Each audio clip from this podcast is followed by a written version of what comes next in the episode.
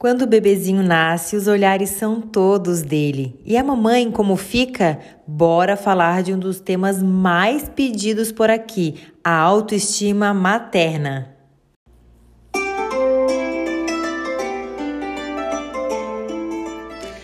Oi, meus amores, aqui é Nicole Fontanella, psicóloga de mães e mulheres, e este é o meu podcast para além de mãe e mulher. Seja muito bem-vinda! Vamos combinar que o bebê joga todo um charme, todo um encanto e quase nenhum adulto resiste ao ver um bebezinho. É aqueles olhos brilhantes, a pele macia, dá vontade de ficar pertinho dele o tempo inteiro. Mas, assim como o bebê, a mamãe que acabou de nascer, também precisa de todo o amparo e todo o carinho do mundo. Afinal de contas, ela precisa estar bem para amparar o seu bebê também. E é por isso que eu trouxe este assunto que é tão importante e eu sou apaixonada por ele, aplico desde, desde as épocas da faculdade, que é a base das nossas relações, né? A autoestima. Você já deve ter ouvido falar esse nome por aí. Mas você sabe o que significa exatamente autoestima? Ela nada mais é do que o sentimento de valor que você tem por você mesma, do quanto você se gosta, do quanto você se aceita, do quanto você se ama e se admira.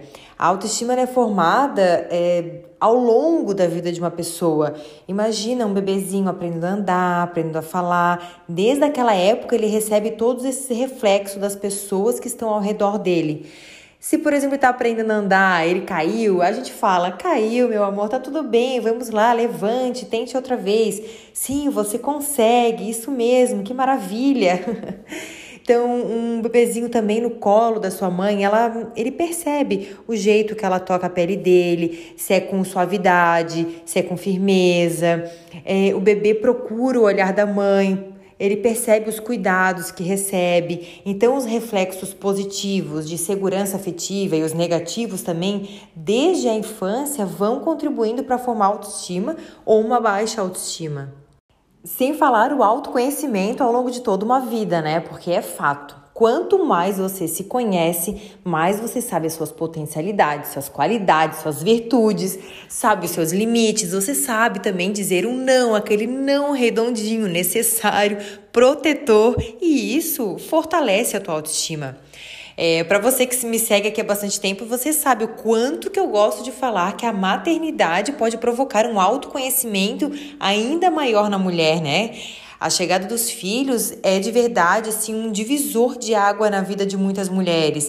Esse momento pode trazer maturidade, inspira responsabilidade e mudanças de hábitos antigos também. Tudo isso gera crescimento, amadurecimento, autoconfiança. Mas também é um momento da vida da mulher que ela abre muito a mão é, de si, do seu corpo, do seu tempo, para ser também a mãe que o seu bebê precisa. E aí tem um desafio: como dosar esse tempo, né, para você também é, ter os seus momentos, ter o seu tempo, estar bem, para você também chegar abastecida e dar tudo aquilo que o seu bebê precisa. Selecionei alguns hábitos que podem elevar a sua autoestima, mamãe, porque sim, pode ser um desafio você estar tá aí com seu bebezinho, você também ter um tempo para fazer as suas coisas, mas é possível. Então, vamos juntas aqui. São pequenas coisas, detalhes, mas que vão fazer muita diferença no seu dia a dia. Ó, selecione pessoas e ambientes. Sim, meus amores, cuidado com as amizades, com as pessoas que te cercam, porque de verdade tem pessoas maravilhosas, mas também tem pessoas que só servem para te colocar para baixo. Sabe aquela frase? Nossa, amiga, que cara de cansada. Meu Deus, que olheira é essa? Nossa, mas o teu filho ainda não tá andando, não? amiga que é amiga de verdade, ela tá ali para te ajudar, para te oferecer ajuda para você, é, para agilizar o teu dia a dia, né? Então, Veja bem a diferença. Amiga, você tá precisando de ajuda? Deixa que eu fico com o seu bebê para você tirar uma soneca. É bem diferente escutar isso, né? Ou pode cuidar do seu bebezinho, eu vou ali lavar uma loucinha e faço um café quentinho pra gente bater um papo. Ai, que delícia escutar isso, não é muito bom? eu tô falando isso para vocês, mas também tô lembrando aqui de uma paciente que ficou muito grata com a madrinha do filho dela, que foi a única a oferecer uma ajuda assim, sabe? E quando tem carinhos genuínos dessa forma, é de verdade um afago no coração, não é mesmo? Mamãe, pratique uma atividade física. Ah, eu sei que você já tá cansada, não sobra energia para nada, mas eu vou te falar que não precisa ser a tal da academia, tá? A não ser que você goste. O importante é fazer algo que te movimente, que mexa com teu corpo.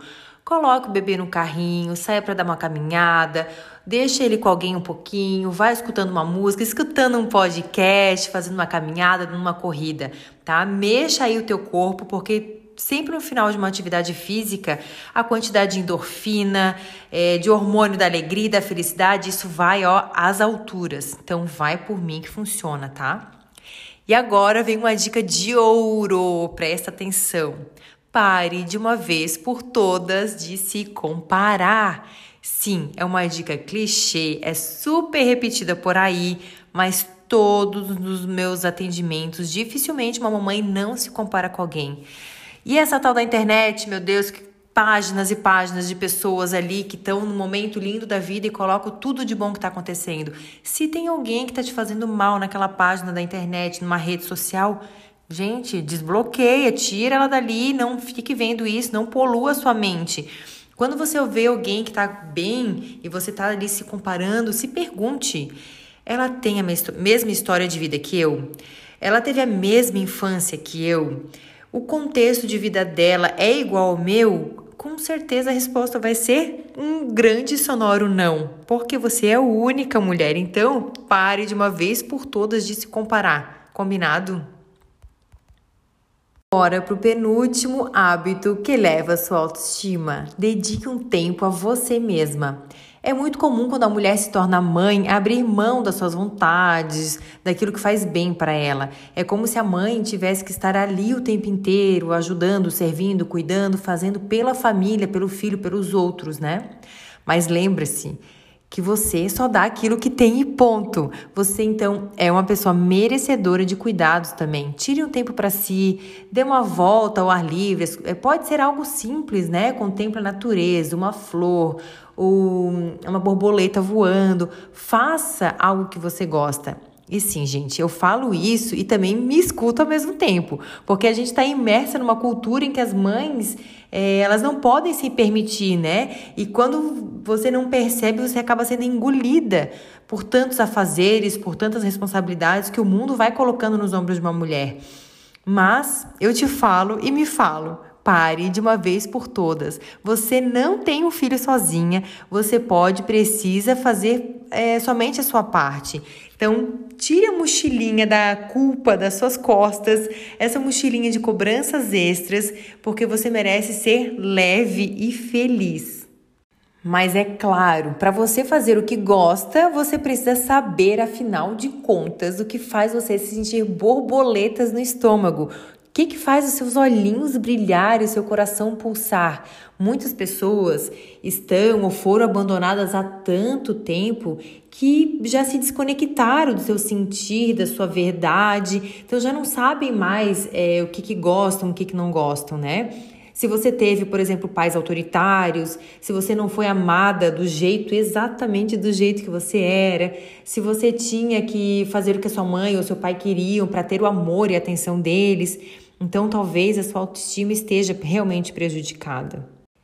Mas se você está aqui escutando este podcast, você está buscando se redescobrir. Então você está no caminho certo. E olha que legal, isso é muito bom, muito importante. A última dica que eu deixo aqui com muito amor e carinho é autoconhecimento. Não tem para onde correr, é autoconhecimento na veia. Coloca essas dicas em prática e depois vai lá me responder por inbox no Instagram. Qual dessas dicas fez mais sentido aí para você? Um beijo e até mais.